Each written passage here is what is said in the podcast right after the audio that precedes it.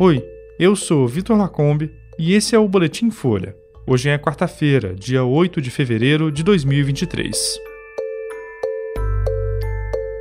Lula cobra vigilância de ministros e senadores sobre Banco Central. PF aponta um Yanomami morto e outro ferido em suposto ataque de garimpeiros. E deputado George Santos deve ser investigado pelo Comitê de Ética da Câmara dos Estados Unidos.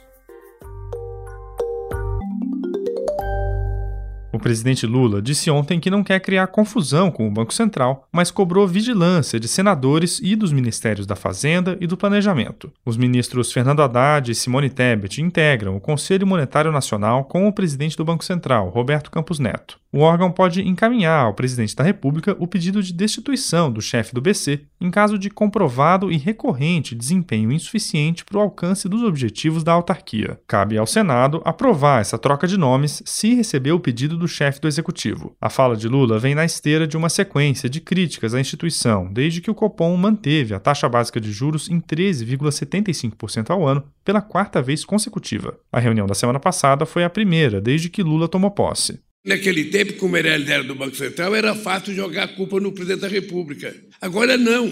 Agora a culpa é do Banco Central, porque o presidente não pode trocar o Banco Central, é o Senado que pode mexer ou não. Espero que o Haddad esteja acompanhando, que a a Simone esteja acompanhando e espero que ele próprio esteja acompanhando a situação do Brasil. A declaração do presidente foi dada durante um café da manhã com jornalistas no Palácio do Planalto. Lula cobra providências dos senadores porque ele não tem ingerência sobre o mandato do chefe do Banco Central. Isso ocorre desde que a autoridade monetária se tornou independente em 2021, uma medida que é criticada pelo petista. Ontem, em um evento nos Estados Unidos, Roberto Campos Neto defendeu a autonomia da instituição e disse que essa independência leva a um melhor custo-benefício da política de juros.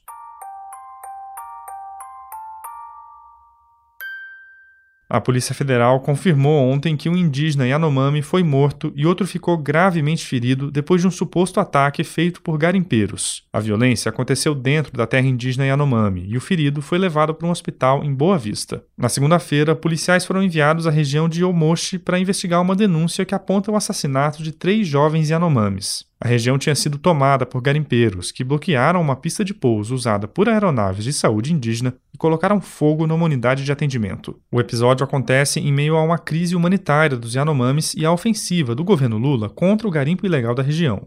Militares têm feito o controle do tráfego aéreo e estão previstas operações para retirar os invasores. Nos últimos dias, grupos de garimpeiros passaram a fugir do território. Ontem, o governador de Roraima, Antônio Denarium, do PP, propôs a criação de programas sociais para os garimpeiros que estão deixando a terra indígena. Ele disse que cerca de 50 mil pessoas vivem da atividade do garimpo no estado e que essa população vai ficar desassistida. E o presidente da Câmara dos Deputados dos Estados Unidos, Kevin McCarthy, disse que o deputado republicano Jorge Santos, filho de imigrantes brasileiros, deve ser investigado pelo Comitê de Ética da Casa. Santos admitiu uma série de mentiras a respeito do próprio currículo, história e vida pessoal. McCarthy, também republicano, disse que Santos é alvo de denúncias no órgão regulador e que ele concordou em não assumir postos em outros painéis da casa. Santos tinha sido designado para dois comitês, o de Ciência, Espaço e Tecnologia e o de Pequenas Empresas. Esse último é responsável por supervisionar uma das maiores iniciativas do governo americano, o Programa de Proteção ao Salário, que tem um orçamento de um trilhão de dólares. Depois que Santos foi eleito, em novembro, o jornal The New York Times mostrou que ele mentiu sobre ter cursado faculdade e ter trabalhado em grandes firmas de Wall Street. O parlamentar também inventou fatos pessoais. Ele disse, por exemplo, que era meio judeu e que os avós fugiram do Holocausto, mas na verdade os dois nasceram no Rio de Janeiro. Esse foi o Boletim Folha, que é publicado de segunda a sexta, duas vezes por dia, de manhã cedinho e no final da tarde. A produção é de Daniel Castro e Gustavo Simon e a edição de som é do Rafael Conkle. Esse boletim usa o áudio de Poder 360. Essas e outras notícias você encontra em folha.com. Até mais.